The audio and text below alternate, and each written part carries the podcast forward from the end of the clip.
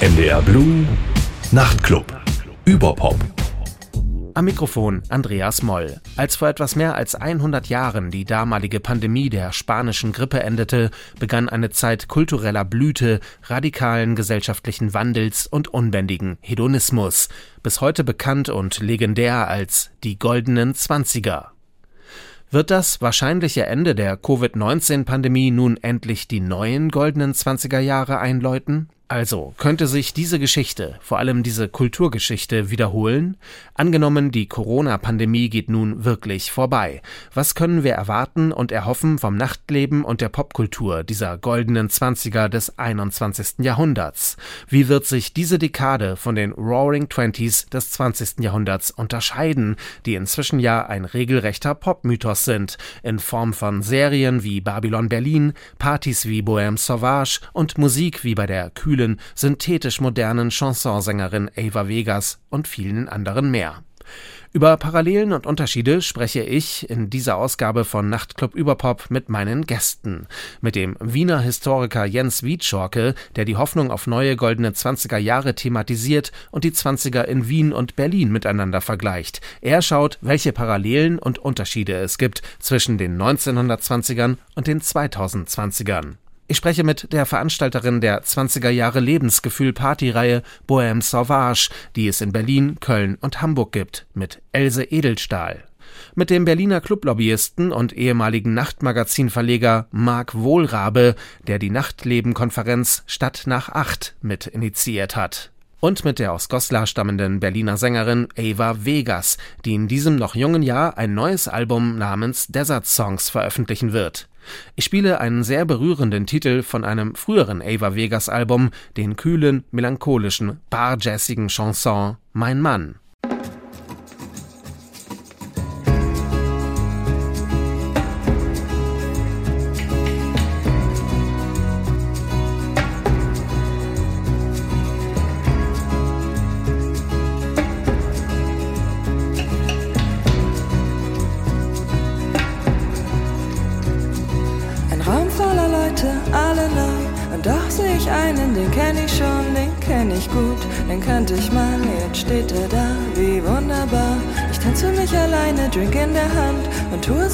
Wären wir uns nicht bekannt. Das fällt mir leicht, dir scheinbar auch, sind ja noch genug andere hier und dann denk ich daran. Du warst doch mal mein Stunden ziehen vorüber, ich denk an mich, konzentriere mich auf alles außer dich. Das zahlt sich aus, ich bin's gewohnt und geb mich rar und unnahbar. Du packst mich im Kragen, drehst mich um, stehst plötzlich vor mir, so stumm. Ich sag schnell Hi, ist schon vorbei. Das war's, hab ganz viel Spaß und dann denk ich daran.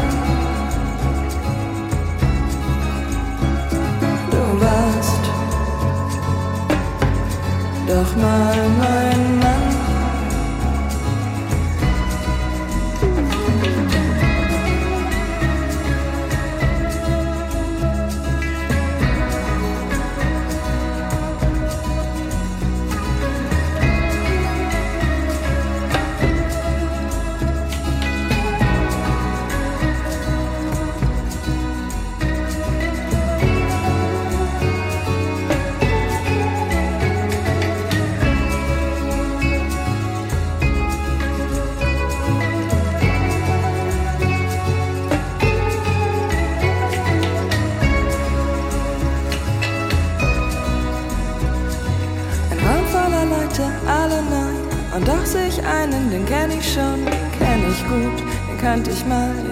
er da, wie wunderbar. Um mein Haar nur werd ich schwach, vielleicht in einer anderen Nacht. Ich lass dich stehen, schau nicht zurück, wünsch mir dabei das größte Glück und dann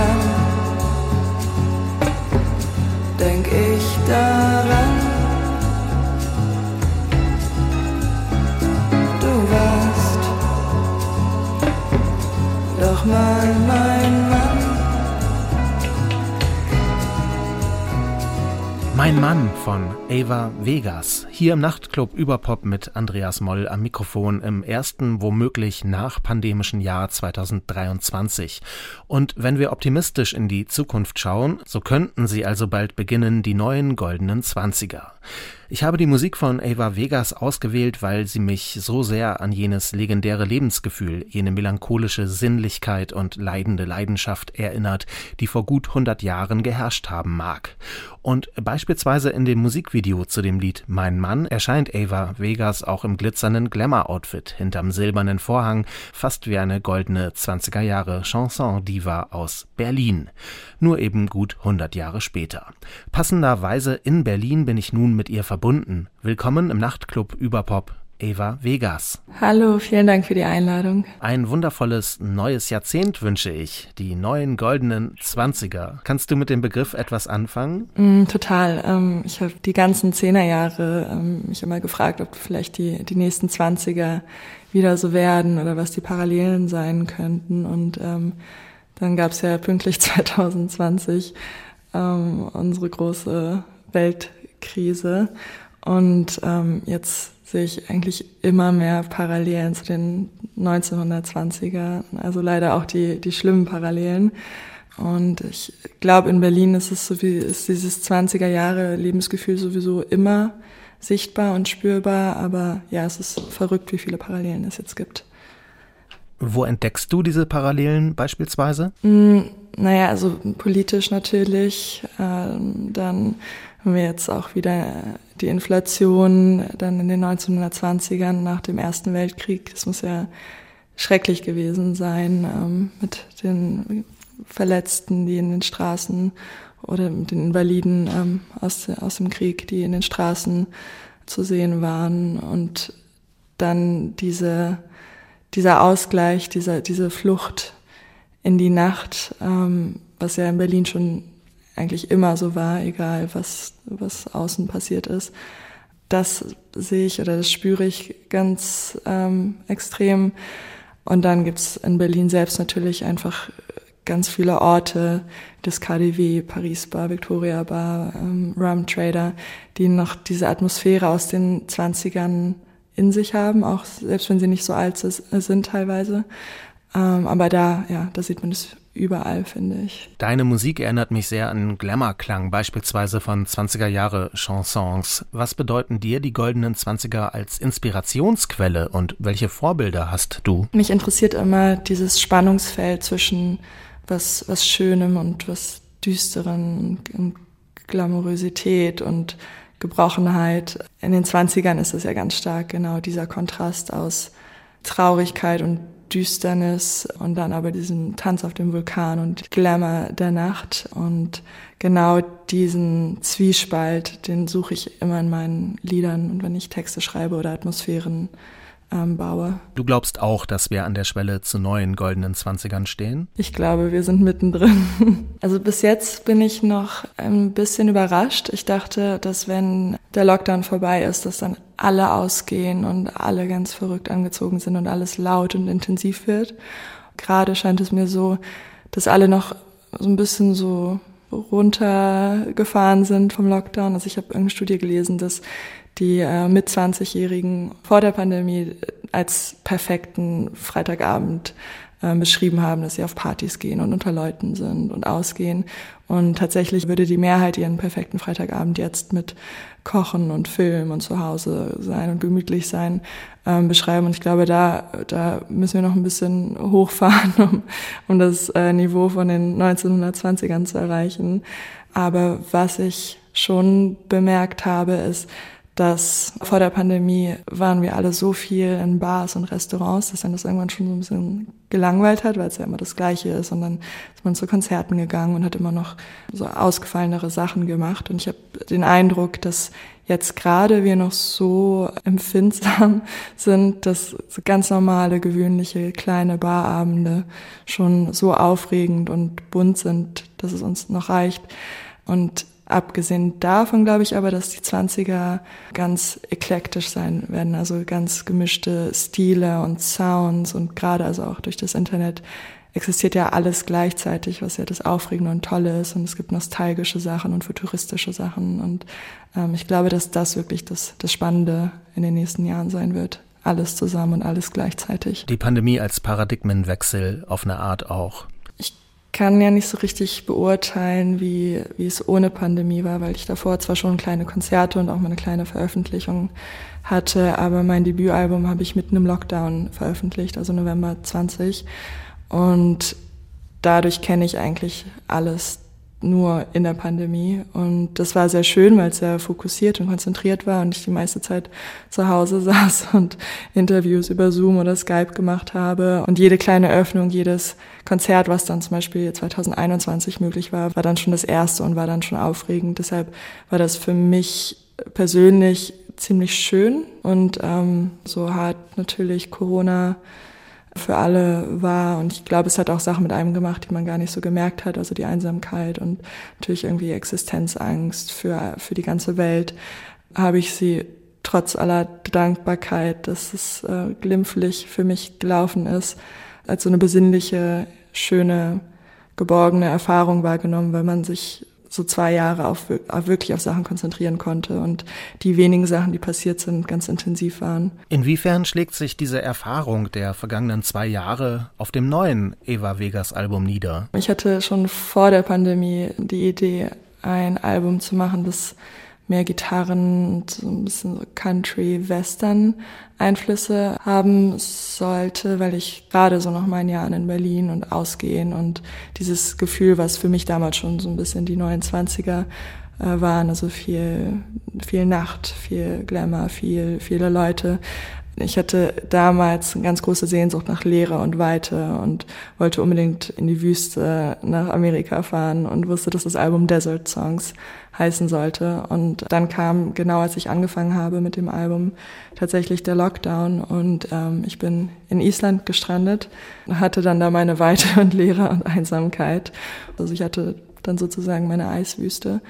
Die Welt auf meinem neuen Album ist für mich ja ist fast das Gegenteil von dem ersten Album. Also es ist jetzt viel, sehr psychedelisch, ein bisschen ja, verträumter, mehr Gitarren.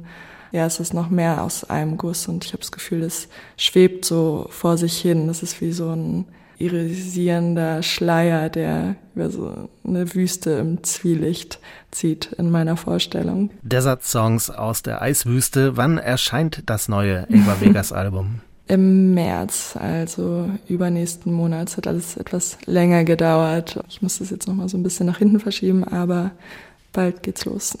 Auf deiner Homepage heißt es, du kommst aus einer medieval town in northern Germany, aus Goslar. Inwiefern hat Goslar deinen Lebensweg und dich geprägt? Also ich bin eigentlich in Göttingen äh, geboren und dann mit sechs nach Goslar gezogen. Ich bin sehr dankbar, dass ich in Goslar aufgewachsen bin, weil Goslar einfach eine wunderhübsche kleine Stadt ist, ja, in der man irgendwie das Gefühl hat, man läuft so in einem Museum aus dem 16. Jahrhundert ähm, rum. Ich hatte da viele Freunde und es war alles ähm, ganz gemütlich und ich glaube, dass es gar nicht so schlecht ist, wenn man in einer Kleinstadt oder irgendwo aufwächst, wo nicht so viel los ist, weil man dann viel mit sich selbst beschäftigt ist und viel mit der eigenen Fantasie bestreiten muss. Ähm, mich hat's, glaube ich, auch noch insofern geprägt, als dass ich mit meinen Eltern ganz viel auf Ibiza war, ähm, weil wir da ein, ein, Haus hatten. Und so hatte ich immer diesen, diesen Zwiespalt aus Ibiza-Nachtleben und dann wieder Goslar und konnte mich so hin und her träumen. Und ich glaube, dass das eine gute Übung für mich war, um mir Welten vorzustellen. Und das mache ich ja jetzt immer noch, wenn ich Songs schreibe. Und hast du für dich die Figur der Diva eher in Goslar oder eher auf Ibiza entdeckt? Also ich würde mich ja gar nicht als Diva beschreiben, aber das, also dass ich mich gerne schön anziehe und gerne ausgehe, das hatte ich wahrscheinlich schon immer in mir und auf Ibiza wurde es bestimmt noch ein bisschen verstärkt und in Goslar war es dann mein, meine Fantasie, Eskapismus ähm, Welt und dann bin ich auch früh immer nach Berlin gefahren. Also es war so dieses Dreieck für mich, was mich, glaube ich, einfach insgesamt geprägt hat. Und welche Musik hat dich am meisten geprägt? Ich habe gelesen, dass du am liebsten so Musiksender hörst, die so die besten äh, Hits der 60er, 70er, 80er und so spielen. Ja, ich hatte ähm, verschiedene Phasen. Mein allererstes Lieblingslied und damit äh, fing meine Liebe zur Musik richtig an, war Coco Jumbo, als ich sechs war. Dann ähm, hat mich mein Vater immer zur Schule gefahren äh, mit dem Album Best of Buddy Holly. Das war mein, meine nächste große Prägung neben Britney Spears und allem, was es im, im Radio an Pop gab. Ähm, dann hatte ich meine Indie-Phase, dann kam Ibiza mit Techno und, und House und ähm, Berliner Clubs und Frankfurter Clubs. Und ähm, dann war die Phase für mich vorbei und dann ähm, habe ich nur noch Radio 91.4 gehört. Das ist tatsächlich ein Oldie-Sender aus Berlin und nichts anderes mehr für ein paar Jahre. Und dann hat mir das auch gereicht und jetzt höre ich, würde ich sagen, alles gleichzeitig. Also Top 40 Pop und Country und klassische Musik und ja, alles, was es so gibt und was mich irgendwie interessiert. Und aus den goldenen Zwanzigern, wen würdest du da gern einmal treffen, wenn das möglich wäre? Vielleicht zu einem Duett? Ich finde Marlene Dietrich natürlich wahnsinnig faszinierend. Die würde ich sehr gerne mal kennenlernen. Und glaubst du, sie würde auch gut in die nun beginnenden neuen goldenen Zwanziger passen? Na klar, ich habe das Gefühl, es ist so eine interessante, starke Frau, die in, in jeder Zeit ihre eigene Welt bauen würde und sich überall herausstechend hervortun würde. Warum passt du so gut mit deiner Kunst in diese neuen goldenen Zwanziger hinein? ich weiß ja nicht, ob ich gut hineinpasse, aber wenn ich nach meinen eigenen Kriterien äh, gehen würde, und die sind ja, dass in den 29ern alles gleichzeitig passiert und es keine festen Genres und Stile mehr gibt, dann ist das vielleicht das, was mich gut reinpassen lässt, dass ich, dass ich offen bin und mich für die verschiedensten Dinge gleichzeitig interessiere. Welchen Song würdest du mir jetzt empfehlen? Welchen neuen Song von dir? Ähm, für mich ist Pleasure Pilgrim die Fortsetzung zu Mein Mann. Es geht auch wieder darum, man geht aus, äh, man, man weiß, dass eine bestimmte Person da sein wird, man spielt mit der Aufmerksamkeit, man tut so, als würde man sich nicht sehen und ähm, diese Spannung und das Knistern in der Luft, das habe ich versucht in dem Lied einzufangen. Vielen Dank für dieses Gespräch nach Berlin, Eva Vegas. Dankeschön. Given all you said you're gonna do last night Given all you said that we should know Would you say that I should trust you love me, honey? All you do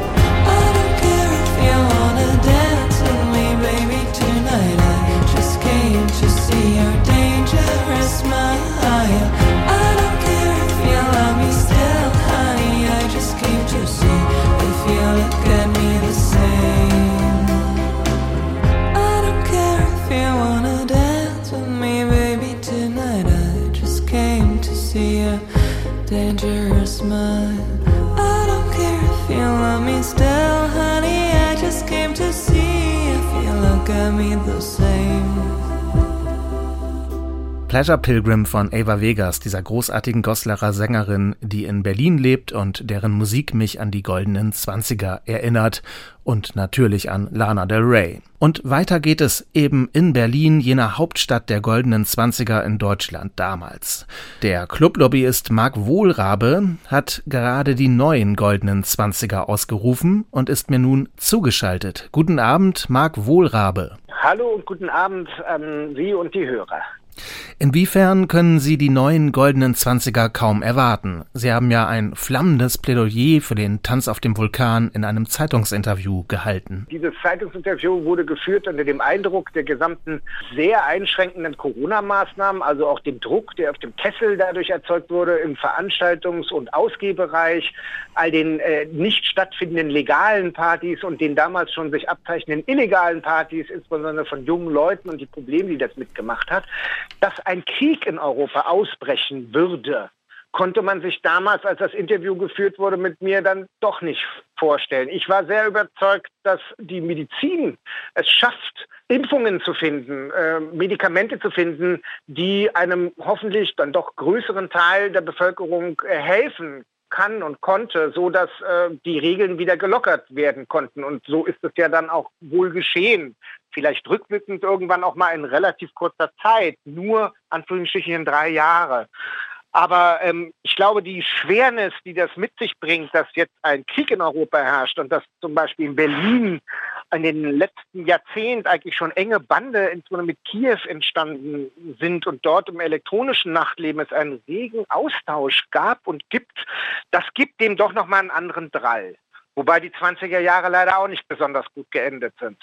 Angenommen, die Pandemie ist wirklich vorbei, was können wir vom Nachtleben und der Popkultur der nun hoffentlich anbrechenden 20er des 21. Jahrhunderts erwarten? Die Hörer, die jetzt an Musik und Ausgehen interessiert sind, haben sicherlich mitgekriegt, dass es im Moment ein sehr starkes Überangebot an nachzuholenden Veranstaltungen gibt. Es gibt ein sehr eigenartig diverses Bild. Es gibt also eine ganze Reihe von äh, Profiveranstaltern, wie auch bei uns im Bundesverband der Livecom und den Regionalverbänden in den einzelnen Städten und Bundesländern, die sagen, das Geschäft ist so unterschiedlich. Wir haben teilweise Bands, die wir absagen müssen. Die kommen insbesondere aus dem Mittelsegment, geht dann aber bis hoch zu Tokotronic. Und dann haben wir aber auch Konzerte mit Künstlern, die sind halt ratzefatz ausverkauft. Und interessant ist, wenn man die fragt zu so Haus, äh, also nicht Haus, nicht äh, elektronische Partys, sondern Haus, wie das deutsche Haus. Hauspartys aller Art, normale Partys, die von jüngeren Leuten besucht werden, die sind fast alle ausverkauft. Und sobald es erlaubt war, auch wieder Veranstaltungen zu machen, haben wir die Rückkopplung gekriegt. Die waren auch ziemlich schnell alle gut besucht. Das heißt also so Partys für junge Leute mit verschiedener Musik läuft relativ gut wieder und Bands ist sehr divers.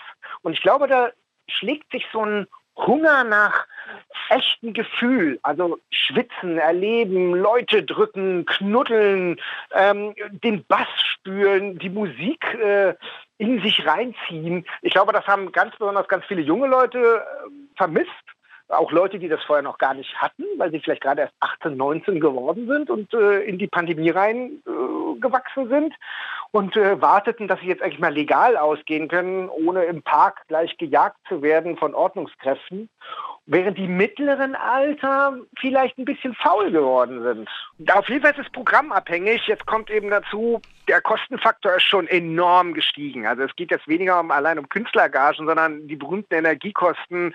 Und es ist wirklich ein signifikanter Anteil von Personal nicht wiedergekommen. Also eingespieltes äh, Leute, Barkräfte, Garderobenkräfte, Security-Kräfte, Technikkräfte, die haben durch den langen Ausfall von sicherer Arbeit sich umorientiert und so scheint es auch die erfahreneren Semester haben zum Teil gemerkt, okay, ist vielleicht jetzt nicht mehr so aufregend wie nachts, ist aber ziemlich fair und sicher bezahlt. Ich bleibe bei dem Job und eigentlich habe ich mich sogar darauf eingestellt, jetzt plötzlich zu so normaleren Arbeitszeiten meinen Job zu erledigen. Und das ist wirklich ein Riesen Problem. Also auf dem Qualitätsstandard bis 2019 arbeiten zu können, fällt ganz vielen Veranstaltungsorten gerade sehr schwer. Gibt es auch Veränderungen zum Guten, sprich Richtung neue goldene Zwanziger? Ich bin sehr daran interessiert, was für neue Impulse von wirklich jungen Leuten auch musikalisch jetzt reinkommt. Also wenn man so ein bisschen in den Underground, den man so nennt, guckt, also es gab jetzt gerade äh, in Berlin gibt es so Gespräche, dass sehr junge Leute gerade zum Teil wieder sogar abfahren, ein bisschen auf, äh, also ältere Semester rümpfen die Nase und finden den Sound zu kommerziell,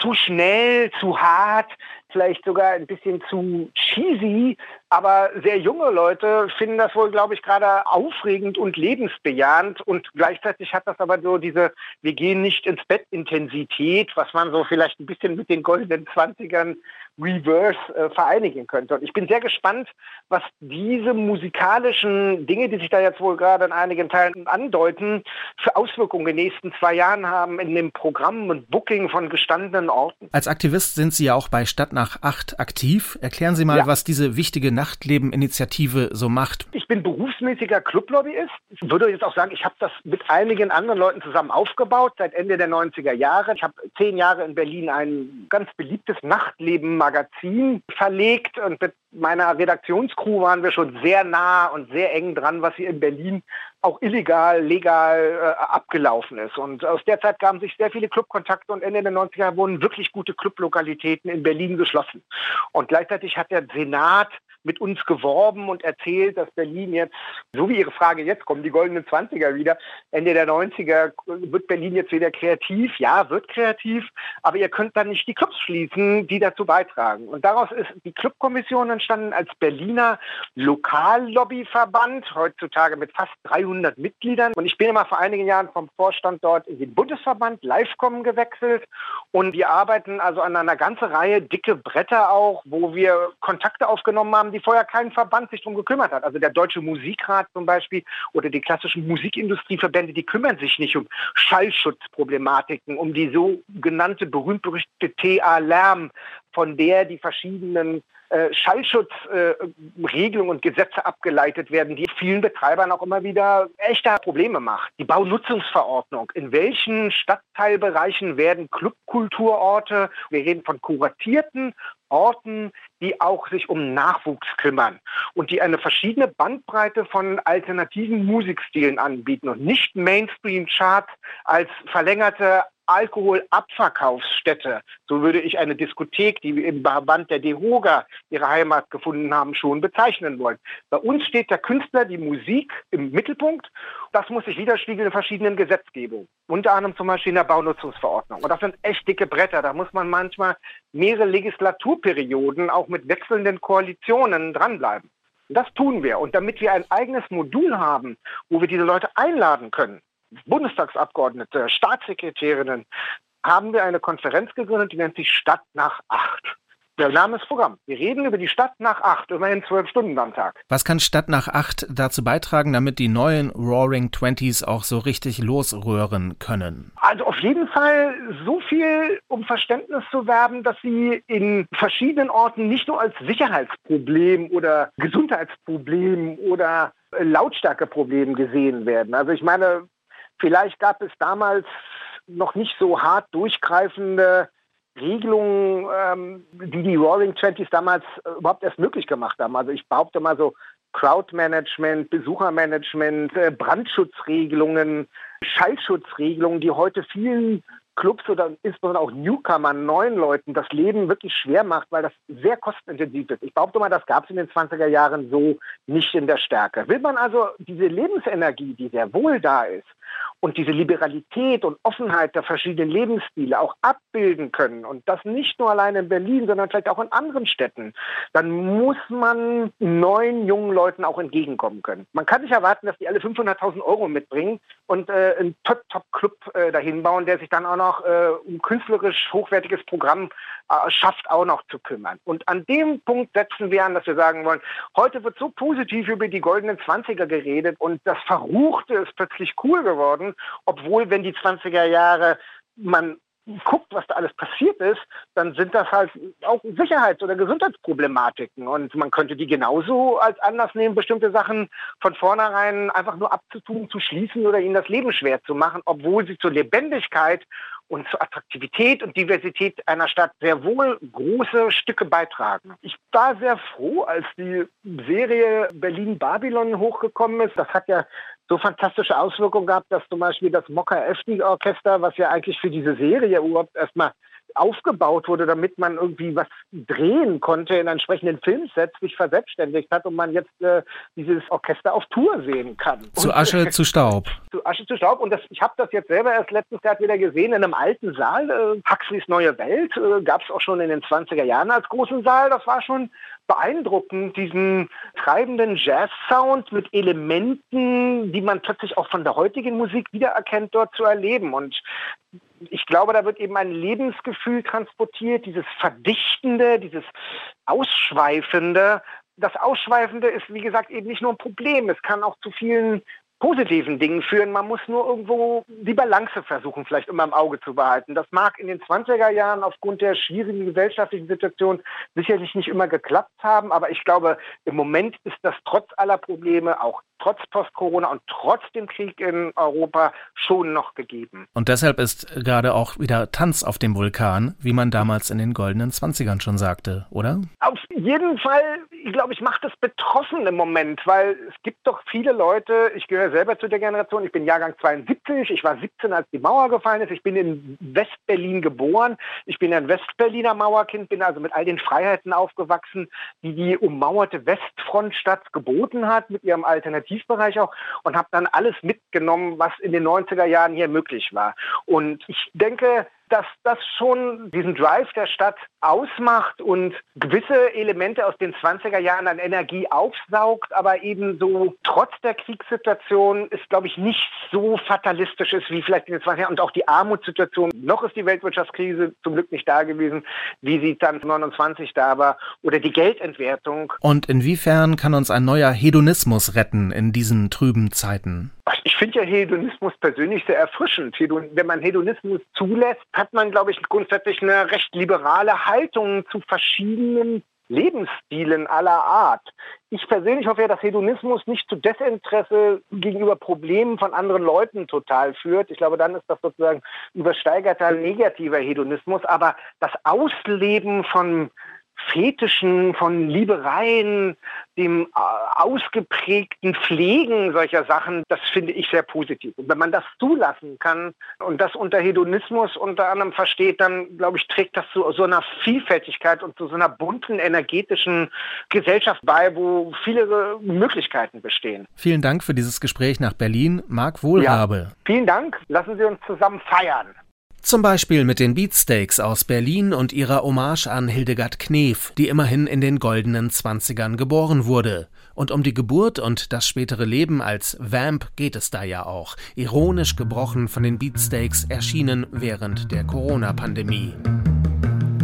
Ich kam im tiefsten Winter zur Welt, hab dreimal genießt, mich müde gestellt. Der Vater war wütend, er wollte einen Sohn. Ich sah mich so um und wusste auch schon, von nun an geht's bergab. Anschließend hatte ich nicht viel zu tun. Man ließ mich wachsen und zwischendurch ruhen. Aber nach ein paar Jahren, da sprach man spontan: Du musst jetzt was lernen. Der Ärger begann. Von nun an ging's bergab.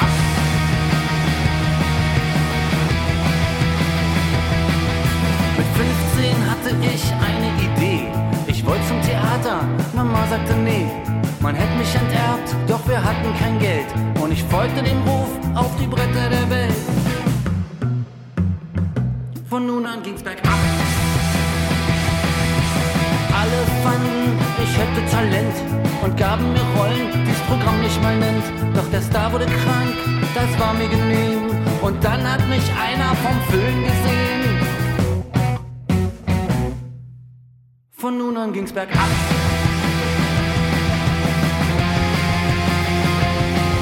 Mal war ich die Brave, mal war ich der Vamp, mal war ich in Nerzen, mal ganz ohne Hemd. Amerika sprach, es sei ohne mich arm, und ich hatte Mitleid und folgte dem Alarm. Von nun an ging's bergab. Jetzt war ich berühmt, war Hilde im Glück, kam freudig erregt in die Heimat zurück, bekam einen Preis und wurde verwöhnt. Doch nach einer Pleite, da war ich verpönt. Von nun an ging's bergab.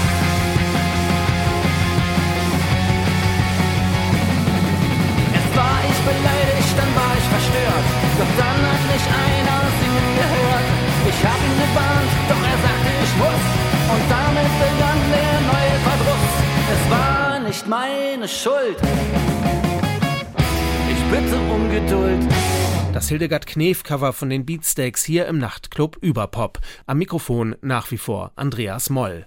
Back to the Roots nun in die richtigen Roaring Twenties mit einer Frau mit dem schönen Pseudonym Else Edelstahl, Veranstalterin einer Partyreihe namens Bohème Sauvage. Knisternde Tanzveranstaltungen, bei denen die Leute tatsächlich wie auf dem Vulkan tanzen. Eine Verneigung vor dem Nachtleben der goldenen Zwanziger. Regelmäßig in Berlin, Hamburg und Köln.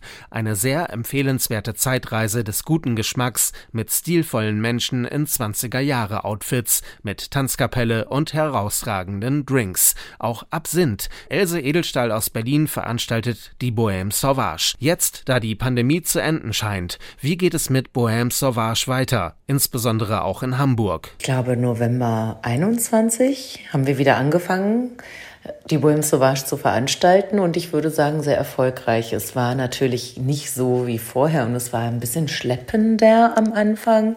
Viele haben sich noch nicht getraut und man musste noch Tests vorweisen und so weiter. Aber ich würde sagen, mittlerweile ist eigentlich alles wieder beim Alten mehr oder weniger. Same, same, but different.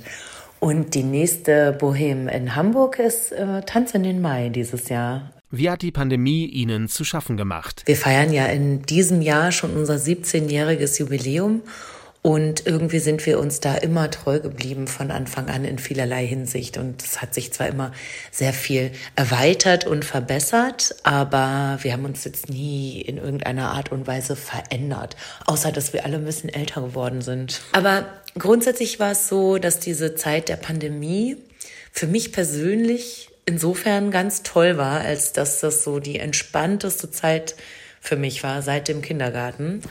Und ich habe mit Arne Krasting zusammen von Zeitreisen, ein Historiker, einen Podcast angefangen, einen Podcast gegründet, nämlich Goldstaub, der 20er Jahre Podcast.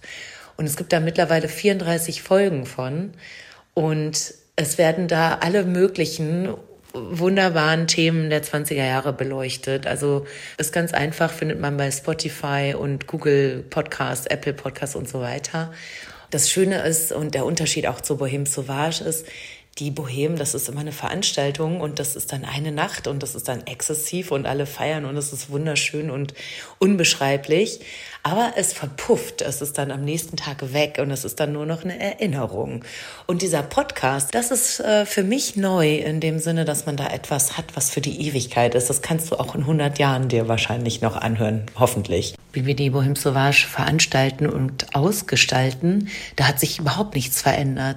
Aber was Neues, eine gewisse neue Wertschätzung, nämlich an dem, was wir da haben, dass wir die Möglichkeit haben, hier in Hamburg, in Berlin, in Köln bei der Bohème Sauvage frei zu sein und zu feiern in Freiheit. Das ist einfach besonders auch in Bezug auf den Krieg, der nicht weit von uns stattfindet, ein großes Privileg. Und dadurch bekommt das Feiern natürlich nochmal eine ganz andere Qualität. Viele erhoffen sich nach dem Ende der Pandemie die neuen goldenen Zwanziger. Inwiefern spiegeln sich diese neuen goldenen Zwanziger in der Bohème Sauvage Szene wieder? Also erst einmal ist es ja sehr fraglich, ob und wenn ja, wie golden diese Zwanziger im 20. Jahrhundert, also die 1920er überhaupt gewesen sind. Das ist ja so ein geflügeltes Wort, so ein Begriff, die Roaring Twenties und die goldenen Zwanziger. Und das hat auch alles seinen Sinn. Aber trotzdem darf man nicht vergessen, dass die auch nicht nur so golden waren, die waren auch sehr, sehr dreckig, genau wie heute. Und äh, es gibt jederzeit was Goldenes und was nicht so Goldenes, also was eher Finsteres. Und man kann natürlich sagen, dass jetzt sehr viele Jubiläen anstehen. Also jetzt das gesamte Jahrzehnt, was wir jetzt gerade, in dem wir gerade sind, diese Dekade, da sind ganz viele Jubiläen von irgendwas, was jetzt genau 100 Jahre alt ist. Aber am Ende des Tages sind es auch nur Zahlen.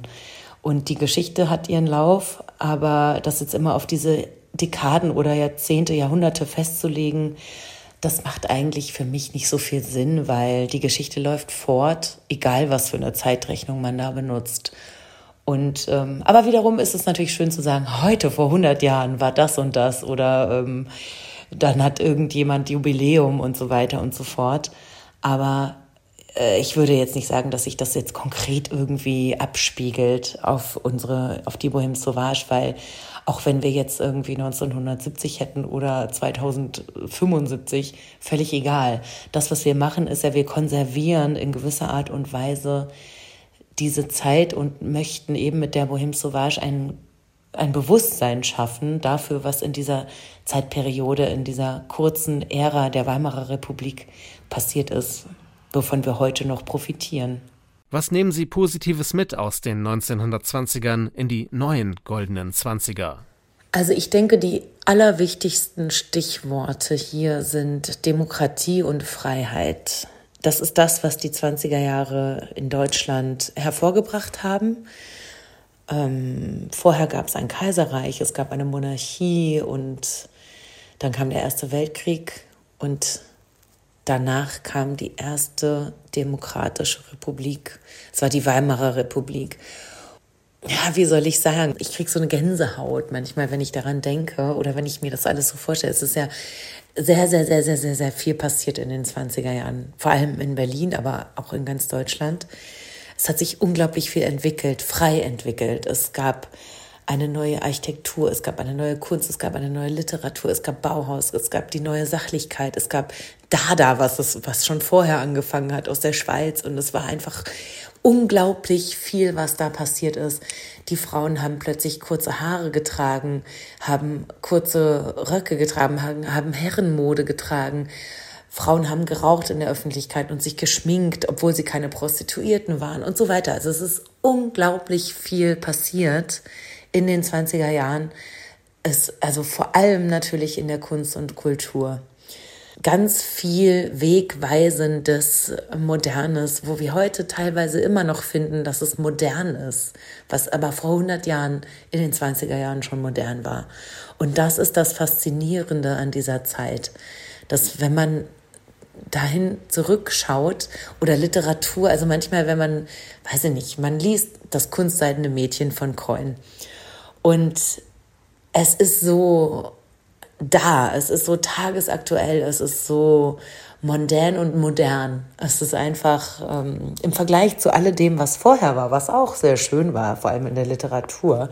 Aber die 20er sind einfach der Schritt in die Moderne, in der wir heute leben. Es ist sehr, sehr, sehr, sehr, sehr viel Positives daraus mitzunehmen. Und dann, wie wir alle wissen, ab 33 gab es das Dritte Reich und so weiter, Zweiter Weltkrieg. Und das hat das wieder so enorm zurückgeworfen. Und ich sage gerne manchmal, dass die 20er so ein bisschen in den späten 60ern wieder aufgenommen wurden. Also dieser Vibe oder das, was da in den 20ern schon so einen kurzen Blitz, das war wie so ein Blitz, weil ich meine, diese Zeit der Weimarer Republik, das waren ja nur ein paar, Jahr, paar Jahre. Also zwischen Ersten und Zweiten Weltkrieg. Das ist eine sehr kurze Zeit. Die Bohème Sauvage gibt es schon länger, als es die Weimarer Republik gab. Und da ist so viel entstanden und all das hat dann seinen Fortgang genommen. Es berührt mich immer wieder, dass es tatsächlich funktioniert durch diese Veranstaltung, die Menschen auch tatsächlich in eine Berührung kommen zu lassen mit der Vergangenheit. Es hat einfach irgendwie so einen tieferen Sinn, auch wenn es nur eine Party ist. Soweit Else Edelstahl von der Veranstaltungsreihe Bohème Sauvage hier im Nachtclub über Pop. Zu Asche, zu Staub, dem Licht geraubt, doch noch nicht jetzt Wunder warten, doch noch nicht jetzt. Wunder warten bis zuletzt.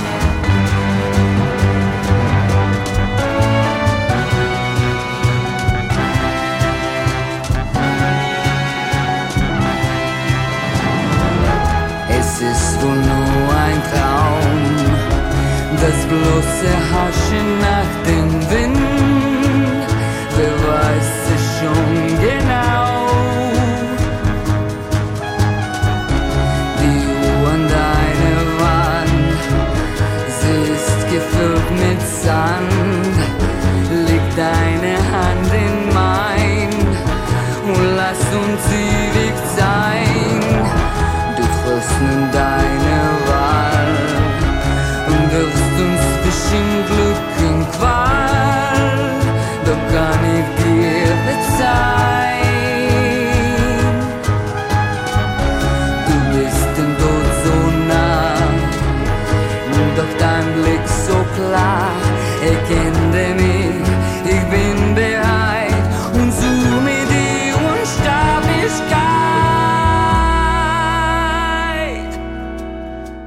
Zurück im Nachtclub Überpop mit Andreas Moll am Mikrofon.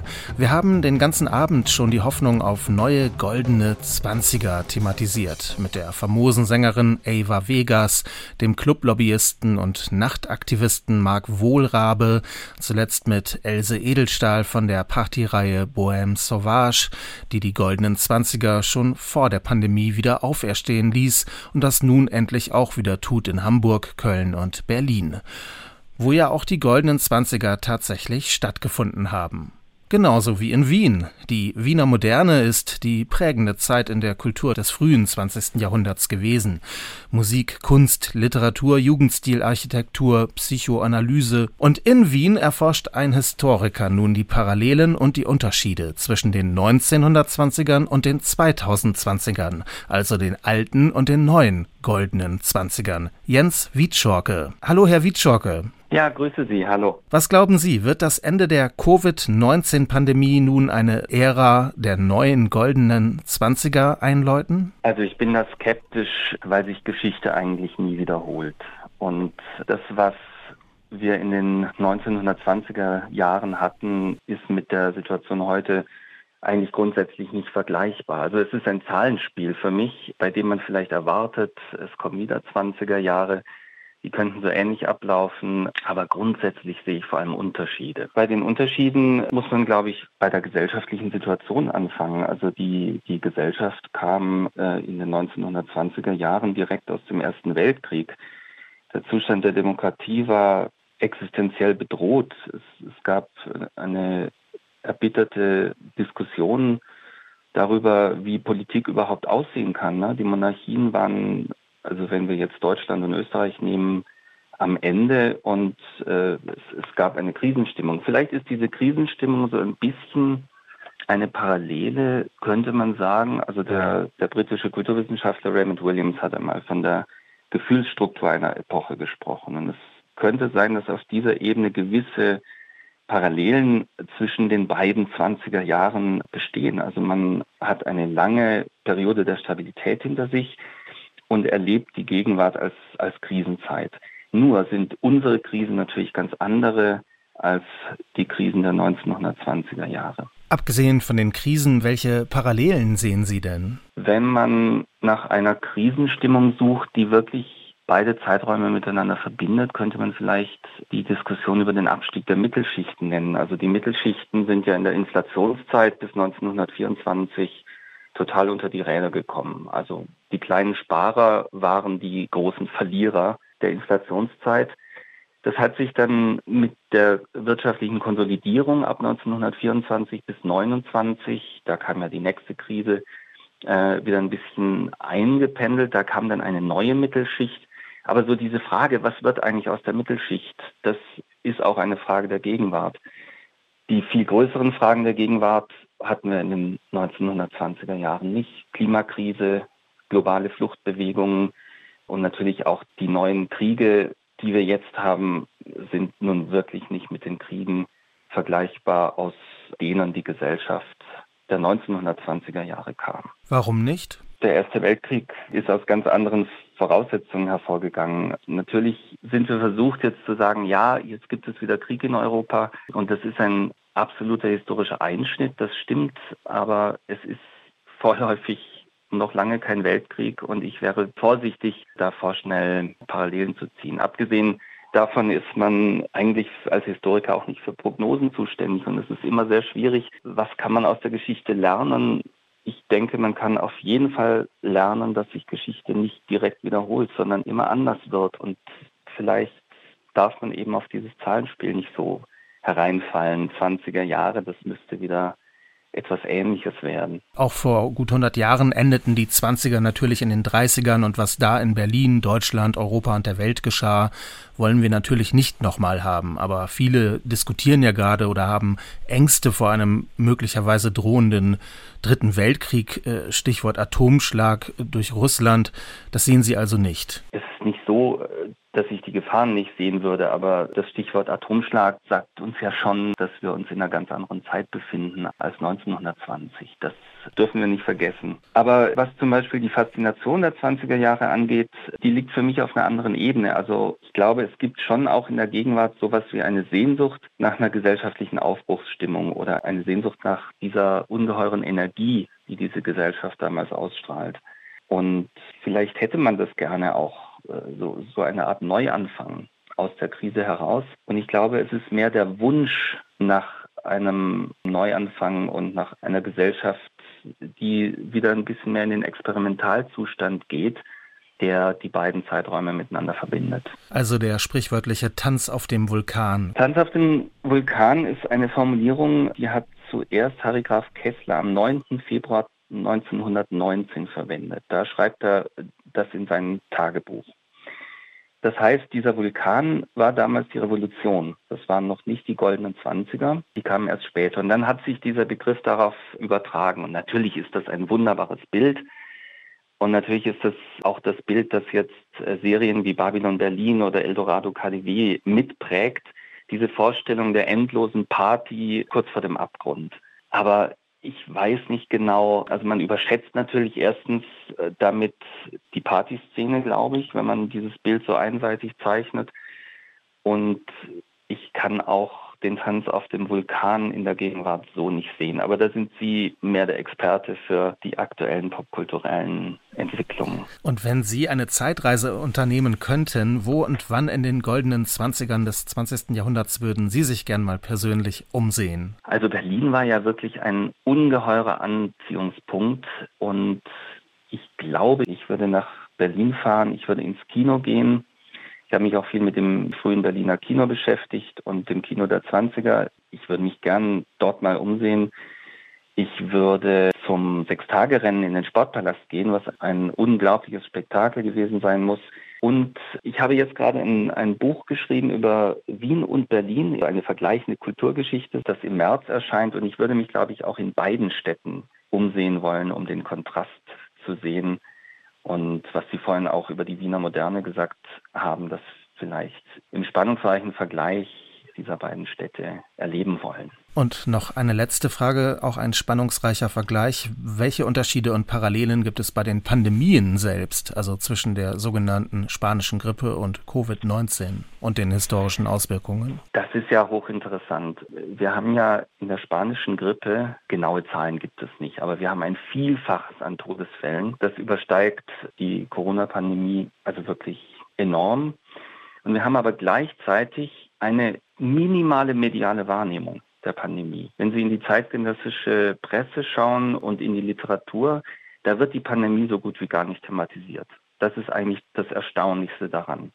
Dieses Ereignis ist irgendwie total äh, untergegangen im, im Kriegsende und in den, in den allgemeinen Riesenproblemen der Zeit und in dieser ganzen Neusortierung der Gesellschaft. Und man hat das Gefühl, die haben diese Pandemie irgendwie durchlebt und aber trotzdem irgendwie so nur beiläufig wahrgenommen wie ein Naturereignis, an dem man halt nichts ändern kann. Und heute haben wir trotzdem enorm viele Todesfälle, aber deutlich weniger als damals. Wir haben aber eine exponentiell steigende Berichterstattung und wir haben einen riesengroßen medialen Diskurs und eine Problematisierung. Das ist interessant und das ist, das spiegelt natürlich ganz viel an, auch an Mediengeschichte, an äh, Debattenkultur. Also mich wundert immer diese Nichtwahrnehmung der spanischen Grippe in den Augen der Zeitgenossinnen und Zeitgenossen. Das, das finde ich erstaunlich. Vielen Dank für dieses Gespräch nach Wien, Historiker Jens Wietschorke. Sehr gerne. Und das war diese Ausgabe von Nachtclub Überpop mit Andreas Moll am Mikrofon. Kommen Sie gut in die goldenen Zwanziger und halten Sie an Ihren Stars fest, wie Eva Vegas empfiehlt in ihrem Song Hold On to Your Stars. Neues Eva Vegas Album dann im März. Die Zwanziger, sie leben wieder.